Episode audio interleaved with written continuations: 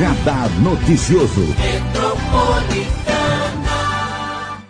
Manhã muito especial, 17 de junho de 2021. Convidado super especial hoje, Guilherme Boulos, ativista político. Ele que vai falar um pouquinho, né, sobre a sua pré-candidatura ao governo do estado de São Paulo e esse babado aí com o PT também, que quer fechar com você uma parceria, mas não quer você candidato, não.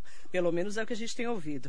Guilherme Boulos, é um prazer te receber. Obrigado, Marilei. Bom dia para você, bom dia a todos os ouvintes da Metropolitana e toda a população aqui de Mogi região. Você já conhecia Mogi e a região do Alto Tietê? Já conhecia, conhecia muito pela fama. A fama sempre precede a visita, né? Que fama que é? Pô, da terra do caqui em primeiro lugar. Né? Eu, eu gosto muito de caqui, é minha fruta preferida. Ai, então, ótimo. já, já conhecia por isso, por saber pelo papel que tem na região metropolitana, enquanto cinturão verde, né, de pequenos agricultores, e pelo papel nos recursos hídricos. Né? A região do Alto Tietê aqui é responsável pelo abastecimento de parte importante da Grande São Paulo.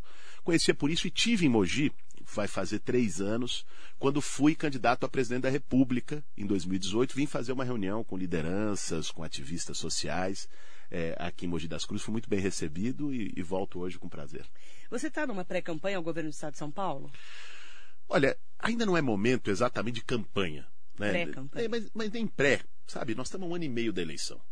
Eu estou muito focado, é, Marilei, em, nesse momento, assim, ajudar a organizar as mobilizações contra Bolsonaro. Inclusive, agora, sábado, dia 19, vão ter manifestações novamente contra o governo, que são fundamentais, porque nós estamos na maior crise da nossa geração. Vamos chegar a 500 mil mortos. É, tem gente, inclusive hoje não é só a pandemia do coronavírus, né? Tem a pandemia da fome. Nós estamos com 19 milhões de brasileiros com fome. Eu estava vindo aqui hoje, porra, seis e pouco da manhã, parei num semáforo, tinha um idoso com uma plaquinha de papelão pedindo comida, agora cedo. Está muito comum agora. Em né? todo lugar. Então, sabe, eu acho que tem, tem, esses focos. Nós temos atuado, por exemplo, com as cozinhas solidárias do Movimento Sem Teto, ajudando a distribuir alimento, campanhas de solidariedade. Mas, claro, é, também coloquei meu nome à disposição para o governo do Estado, porque eu acho que existe um desgaste tremendo dos governos do PSDB e do Dória. Já deu. Essa turma está há 30 anos no poder, chegou o momento de ter uma alternância, de ter uma mudança. É, tenho sentido isso conversando com as pessoas. As pesquisas mostram isso. Eu, aliás, fui muito. Fiquei satisfeito, acho que é um um reconhecimento ao aparecer nas pesquisas para governador em primeiro lugar. É, para o ano que vem e tenho rodado o estado. Né? Tive a semana passada na região de Campinas, estou hoje aqui na região do Alto Tietê, Mogi, Suzano, semana que vem vou estar no Vale do Paraíba, mas não com o objetivo ainda de fazer campanha, porque eu acho que não é de fato tempo para isso, Uhum. mas sobretudo com o objetivo de escutar. Para quem quer ser governador, tem que ter a capacidade de escutar, de pisar no barro, de ir nos lugares, ter essa humildade para você formular uma proposta que seja aquilo que as pessoas estão querendo e pensando. As pessoas falam muito, né, do Guilherme Boulos que foi candidato a presidente, veio para São Paulo, cumpriu o seu papel, foi para o segundo turno contra o Bruno Covas e perdeu a eleição ali no segundo turno. Ali você se solidificou para essa campanha nova para governador. O PT está de olho em você, né? Diz que querem negociar para que você não saia agora e eles te apoiem para 2024 como candidato a prefeito de São Paulo. Como está essa conversa com o PT? Olha, Maria, eu converso com todos os partidos do campo progressista. Né? Com o PT, com o PDT, com o PCdoB, com a Rede, com todos eles, porque eu acho que ninguém sozinho consegue nada. Se alguém achar, subir no salto e achar sozinho eu vou ganhar, vou conseguir, não chega a lugar nenhum. Ainda mais com a máquina do PSDB, que embora esteja desgastada, o pessoal esteja cansado, mas tem uma máquina, que é grana. O poder público chega na véspera de eleição, vai dar, dar não sei quanto para o prefeito de tal cidade, dar não sei quanto para outro prefeito. A gente sabe como é que a banda toca, como é que o negócio funciona. Então, ter uma unidade do campo progressista para poder apresentar um projeto renovado, um projeto de justiça social, de desenvolvimento para o Estado de São Paulo é fundamental e eu tenho trabalhado por isso. Essa coisa que saiu no jornal do, do PT, não quer, a própria presidente do PT veio a público para desmentir, disse que a nossa candidatura é legítima, que tem esse diálogo. É, eu, eu espero que a gente tenha responsabilidade política né, todos do, do, do, campo progressista, para que a gente saia de forma unida em 2022, não só para o governo de São Paulo, como na disputa nacional. Você fecharia com o PT, então, numa disputa para governo? Olha, eu tenho dialogado não só com o PT, como eu te disse, com os partidos do campo progressista. Coloquei uhum. meu nome à disposição é, para representar essa aliança, porque eu acho que uma aliança ela não pode ser só o vem a nós. Sabe? Não pode ser só um partido falar, eu quero que você me apoie para presidente, para governador. Pra... Não dá para ser assim. Aliás, tem que ter diálogo, tem que ter generosidade, não pode ser imposição de nenhum dos lados. Né? Nós estamos buscando construir uma unidade nacional é, para derrotar o Bolsonaro e eu acho que é, é, é razoável construir também aqui uma unidade estadual para derrotar o Dória. O PSOL é o antigo PT raiz, né? aquele PT que nasceu ali. E muita gente fala que você é o Lula estudado. Né? Muitas pessoas comentam isso, falam, nossa, Lula vai lá em Mogi. Eu falei, não, vai o Boulos. Não, mas ele é, é o Lula estudado, né? É um cara que estudou e está conseguindo ali o seu caminho na, na, política. Como é que você compara PSOL, PT de antigamente, de, dos anos 80, 90, e você com Lula? Eu acho que às vezes a gente tem que tomar cuidado, Marilê, porque às vezes algumas afirmações que as pessoas fazem carregam um certo preconceito. Né? O Lula é uma pessoa que, embora não tenha um diploma universitário, é, tem uma inteligência, uma, uma capacidade provou, política, né? uma capacidade humana de diálogo com as pessoas que é, que é admirável. É, eu acho que cada partido constrói a sua trajetória, não existe repetição. O PT construiu a trajetória dele, fez as escolhas dele. O PSOL está construindo agora a sua trajetória né? que é uma trajetória para lidar com os desafios que nós temos hoje, os desafios do século XXI. Uhum. É pensar desde os temas do desenvolvimento econômico, da igualdade social, os temas do meio ambiente, dialogar com o movimento de mulheres, com o movimento negro, com as pautas que nós temos hoje, com a pauta do sem-teto, com a pauta dos indígenas. O pessoal hoje é, é, é, o partido que expressa muito essa diversidade, tem conseguido dialogar com a uhum. juventude. Agora, também tem a clareza é, de que nós precisamos ter, ter unidade. As pessoas precisam. Então, o pessoal não é inimigo do PT. Acho que nesse momento, quer dizer, quem governa o Brasil é Bolsonaro. E esse Bolsonaro está nos levando a 500 mil mortes por coronavírus. Então tem que estar tá todo mundo junto para virar essa página. Você tem feito fora Bolsonaro, está falando dessa movimentação, a gente sabe disso. Como é que fica, eh, na sua opinião, Bolsonaro e PT o ano que vem com Lula, né? E ontem, né, o Centrão ali, o pessoal do centro, tentando fechar uma parceria para ser uma terceira via. Como é que você viu essa reunião de ontem? E essa politização, né, de ou eu sou PT, ou eu sou Bolsonaro, ou eu sou Lula, ou eu sou Bolsonaro. Sabe o que eu acho? Que essa turma do dito centro, que na verdade sempre foi a direita brasileira, que agora chama de centro porque o, o, o Bolsonaro. Só mudou o nome. Mudou o nome, mas uhum. continua a mesma turma, as mesmas caras e defendendo a mesma coisa. É, essa turma, eles criaram um monstro que depois eles não conseguiram prender de volta. Sabe aquele pitbull que você solta e depois não, não, não consegue devolver para o canil? Foi isso que eles fizeram com o Bolsonaro. Então eles estimularam a história do Bolsonaro, aquele clima de ódio, de negação da política. Eu fui candidato a presidente em 2018. Eu vi o que foi aquela eleição. Foi um pega pra capar, né? Aquela eleição, mas não é, não é nem só isso. Porque às vezes tem briga na política, é normal, mas era uma coisa de ódio. Sabe, num, num, num debate político, você, você pode ter os adversários, mas você não tem que querer eliminar o seu adversário. Não dá para ser assim. Você não pode ser, ser intolerante no debate. E, e, eu vi o que, que essa turma ajudou a criar. Na história, pô, defender tortura, ditadura militar, gente que acredita que a Terra é plana. Olha o nível que a gente chegou. Sabe, agora contra a vacina. Eu fiquei feliz vindo aqui para Mogi, fui, claro, fui me informar, fiquei feliz que está tendo mutirão de vacinação aqui na cidade, porque isso é fundamental num momento como esse, é a vacina que vai tirar a gente uhum. desse abismo que a gente está hoje. Agora, o Brasil, num momento desse, está discutindo se vacina é bom ou ruim? É. Pô, isso não existe. Então, eu acho que a gente foi jogado num caminho muito é, dramático pelo Bolsonaro, muita gente ali tem, tem responsabilidade nisso também. Eu acho que nesse momento é construir uma frente, uma unidade, para acabar com esse pesadelo, para tirar o Bolsonaro, e eu estou muito empenhado nisso. Quero mandar um bom dia especial para a vereadora Inês Paz do PSOL, que por causa da pandemia não pode estar aqui com a gente hoje, né? Mas ela está te assistindo, acompanhando pelas nossas redes sociais. Ela é a grande liderança da região, né? A Inês Paz. Né? A Inês é uma grande referência, nossa vereadora aqui, lutadora, batalhadora. Está aqui com a gente no estúdio da rádio, mas não, não pôde entrar aqui no, no na nossa sala, no, no espaço de, de, gravação, mas é uma pessoa que, enfim, tem, tem todo o nosso respeito, tem toda a nossa confiança e representa esse projeto combativo aqui em Mogi. Ela te falou do movimento do pedágio contra o pedágio? A Inês me falou sim. Porque assim, a gente está numa fase em que a região do Alto Tietê, nós tivemos algumas lideranças políticas, né? Como o ex-prefeito Marcos Melo, que é do PSDB, o deputado federal, que é do PSD, que é o Marco Bertaioli, e o deputado Estevão Galvão, que é do DEM, de Suzano, que apoiaram João Dória no governo do Estado. Foi uma eleição, você sabe, você sabe acompanhou, bastante acirrada contra o Márcio França. Tinha um outro grupo de prefeitos e políticos que eram a favor do Márcio França, e eles fizeram com que Mogi, algumas, a maioria das cidades da região votassem de novo no PSDB, embora o desgaste do PSDB, como você já falou. E nós recebemos de presente uma licitação que foi derrubada ontem, inclusive a liminar que a prefeitura tinha conseguido. Esse é um assunto de destaque hoje. E volta a funcionar essa liminar da Artesp, que vai colocar um pedágio na Mogi Dutra e um na Mogi Bertioga que vai ferrar todos nós, né? Não só uh, girando a economia, que nós vamos ter problemas eh, de ter que pagar um pedágio, mas no meio da cidade, na Mogi Dutra, que você chegou por ela. Nós queremos saber, né, se qual que é a sua opinião sobre esse assunto, né? De, de não ouvir a cidade de Monte das Cruzes. Aliás, o governador nem atendeu ainda uma solicitação dos políticos, inclusive que o apoiaram e os que não, que não apoiaram, para uma reunião sobre esse assunto. Olha, Marilei, eu sou contra o mérito e sou contra o método. Os dois estão errados.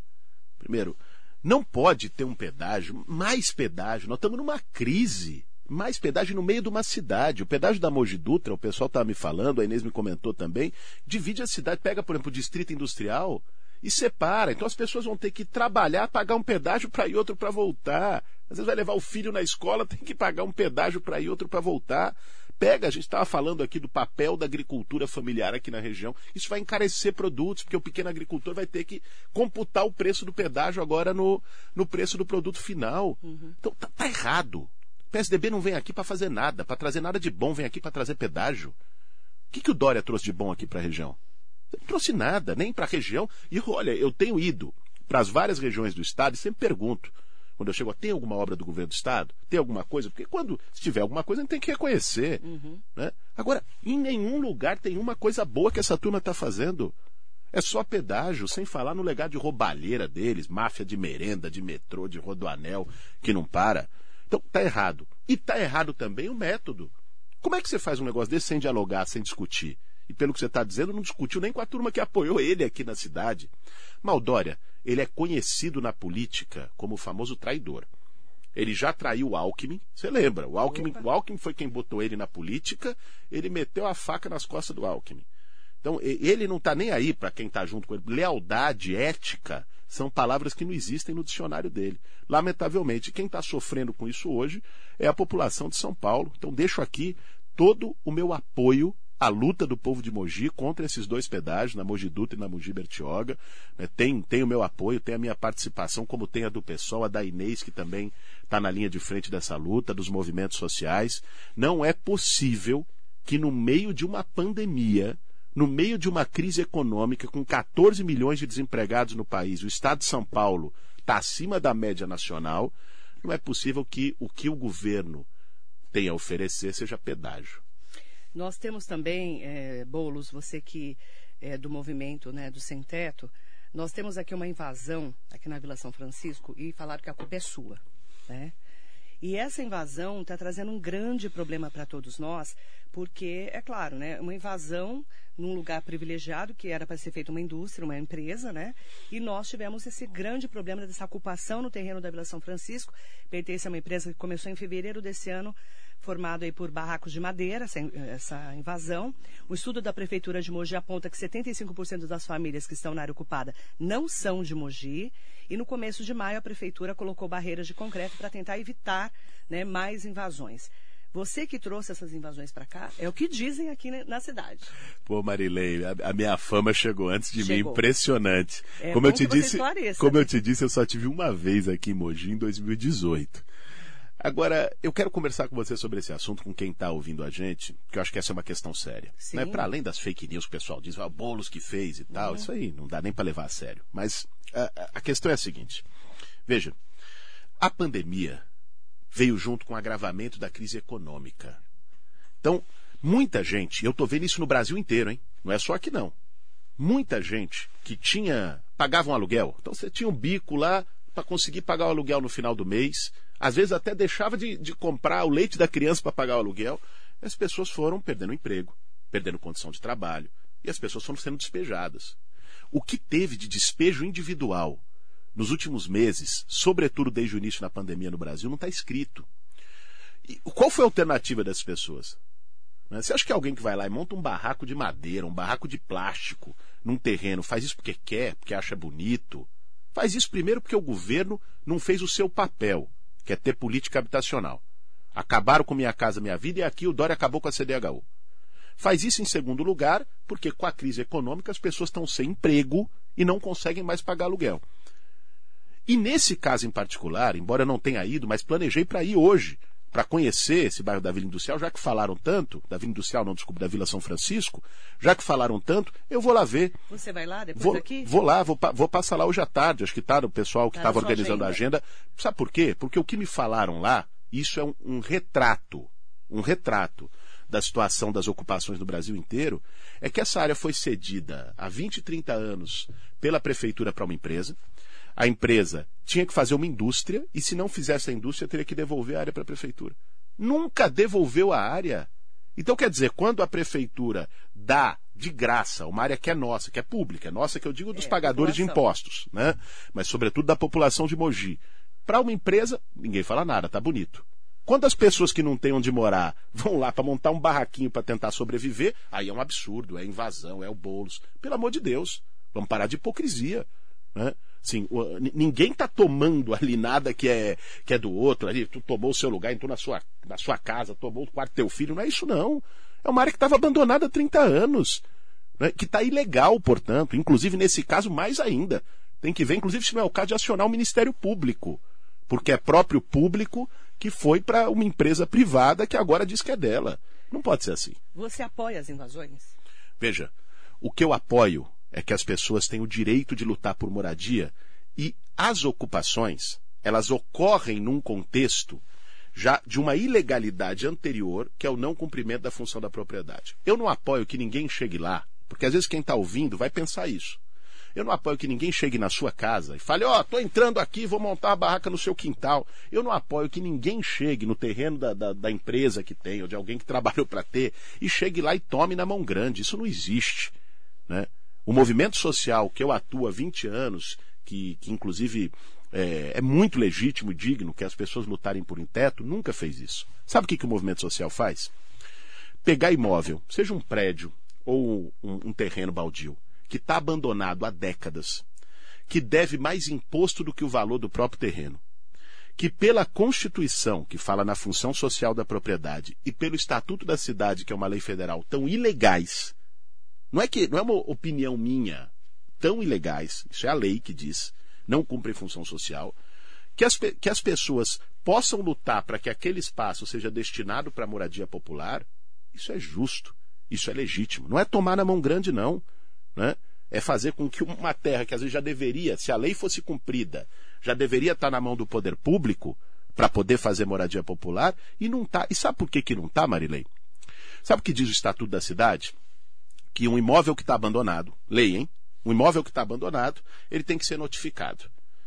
Se o proprietário não fizer nada com ele, vai ser IPTU progressivo. Se depois de cinco anos o proprietário não fizer nada com ele, aí o, o Estado pode tomar, ou a prefeitura, para fazer moradia popular, que chama desapropriação sanção. Sabe quantas vezes isso aconteceu? Zero. Por quê? Porque os donos dos terrenos, que muitas vezes não é o, o seu João, o seu José, o espólio da dona Maria, não. Muitas vezes são grandes empresas. Às vezes é uma- um fundo imobiliário sediado lá em Dubai, que nunca pisou aqui. Essa turma tem influência na política, financia campanha eleitoral de prefeito, financia campanha eleitoral de vereador e depois a turma passa pano para eles. O que o movimento social faz é lutar contra isso para que as pessoas tenham moradia digna. Você que é um estudante desse assunto, né, aperfeiçoado aí, inclusive ativista para isso, qual é a solução? Se você for governador ano que vem, o que você vai fazer para mudar essa realidade? Olha, a melhor forma, se você quer de fato, olha, falar, não queremos ocupação, queremos que as pessoas tenham casa, eu também. Eu luto para isso a vida toda. Como que você faz? Tem que ter uma política habitacional eficiente. Então você tem que pegar. Isso é o poder público que tem que fazer. né? Tem uma série de imóveis públicos que estão lá, vazios, abandonados. A CDHU tem um estoque de terra tremendo. Sabe o que tem que fazer? Construir casa e dar para as pessoas que estão precisando. E não é dar de graça, as pessoas pagam de acordo com a sua possibilidade. O que não pode é ser aquela coisa, você botar uma prestação de 800 reais para quem ganha 500. Você gostava, gostava assim, avaliava bem o Minha Casa Minha Vida? O Minha Casa Minha Vida foi um programa importante, porque construiu em larga escala, mas tinha um monte de limite também. Né? Às vezes fazia só nas regiões mais distantes, em terrenos que não tinha infraestrutura, que não tinha posto de saúde perto, que não tinha creche perto, que não tinha local de trabalho perto. Tinha esse problema. Eu acho que precisa ser corrigido. Mas o que, que eles fizeram? Eles acabaram com Minha Casa Minha Vida. Aí é pior ainda. Então, aqui em São Paulo, o Dória fechou a CDHU. Por que está tendo ocupação em todo lugar? Porque não tem política habitacional. Se o Estado não garante o direito, as pessoas têm que se virar como podem. E tem o projeto também dos prédios de São Paulo, né?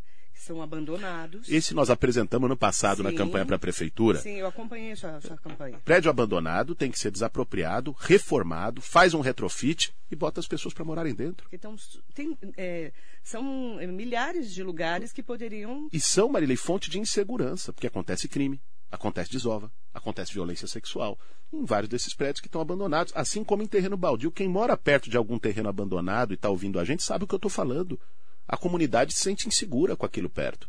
Então, se aquilo virasse um conjunto habitacional, e às vezes, e essa é a proposta que nós vamos levar para debater com o Estado de São Paulo, isso dá para fazer, ah, não tem dinheiro. Dá para fazer por mutirão, lote urbanizado, com a participação das próprias pessoas construindo as suas casas. É mais rápido e mais barato. Isso não é feito hoje porque aí não tem empreiteira ganhando dinheiro no meio, né? E aí, quem tem rabo preso com a empreiteira não quer isso. Como que a gente faz para mudar o Brasil? Olha, Marley, antes de tudo, é, nós precisamos compreender qual é o grande problema do Brasil. Qual é? O maior problema do Brasil se chama desigualdade social. Não é possível que um país que seja um dos maiores exportadores de alimento do mundo, pega aqui que é uma referência da agricultura familiar, seja um país que tem 19 milhões de pessoas passando fome. Não é possível que o país que era até outro dia a sétima economia do mundo está entre os dez mais desiguais do planeta. Não dá. Não dá país tão rico, com tanta potência como o nosso, ter gente virando lixo para poder comer, ter gente morando debaixo de uma ponte. Sabe, o, o grande problema do país é a desigualdade. E a gente vence a desigualdade de duas formas. Primeiro, com a organização e a mobilização da sociedade. As pessoas têm que se conscientizar e têm que se levantar para lutar por seus direitos. Isso é muito importante. Às vezes, quando a sociedade se organiza, se mobiliza, vem gente dizer é baderneiro, é não sei o quê. Não. Pô, democracia se faz com o povo tendo voz.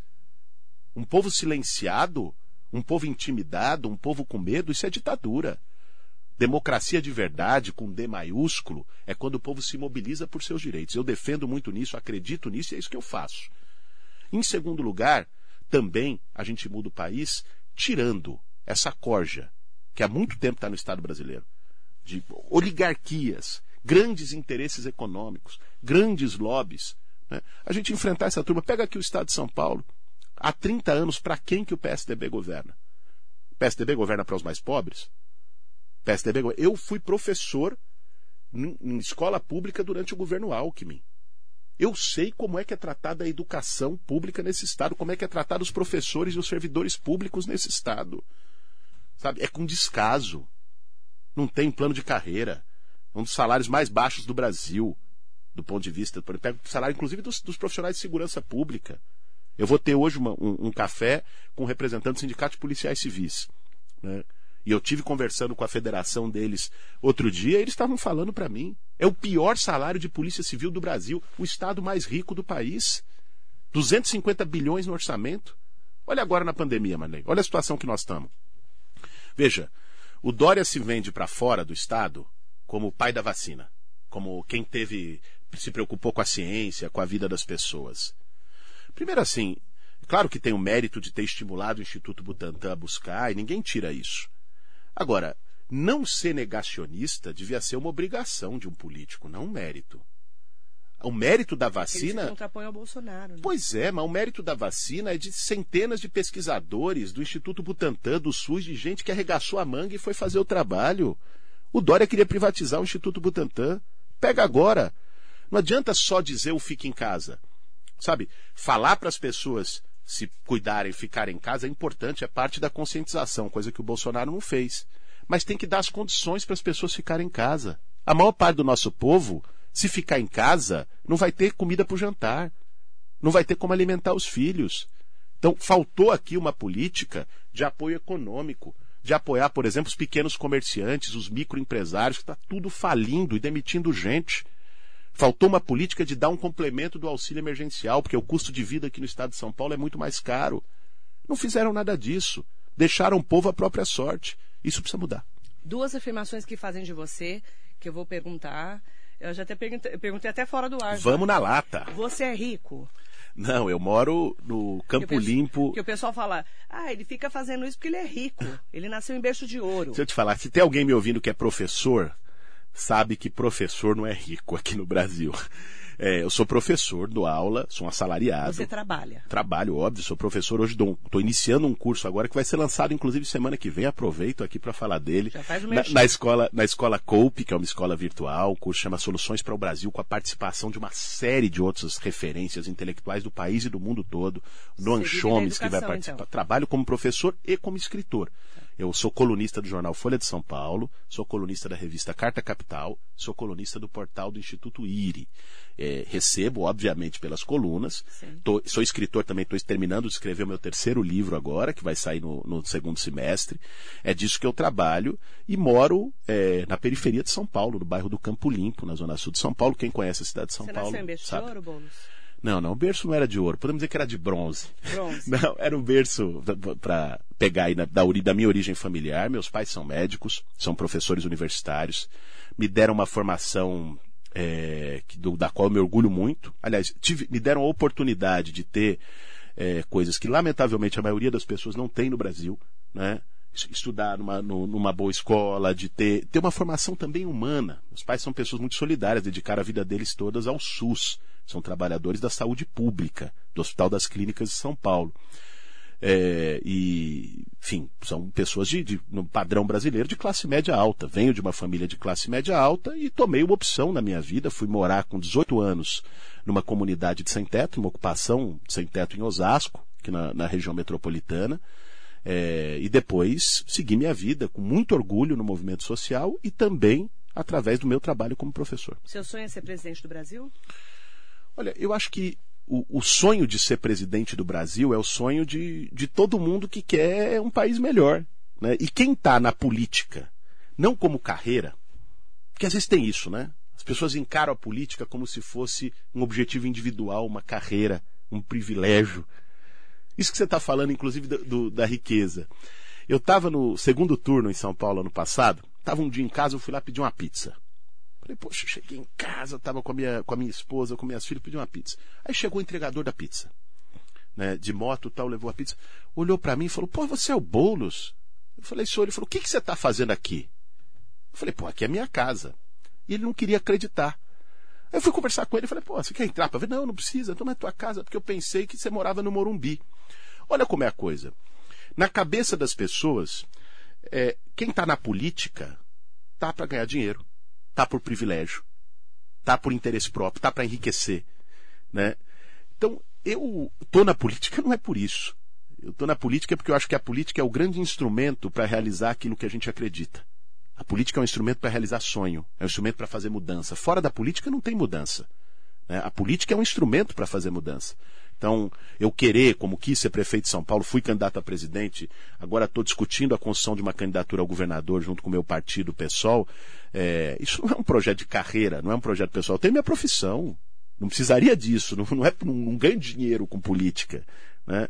Isso, é um, isso é um projeto de transformação da sociedade. Nós temos que resgatar mais essa política com P maiúsculo.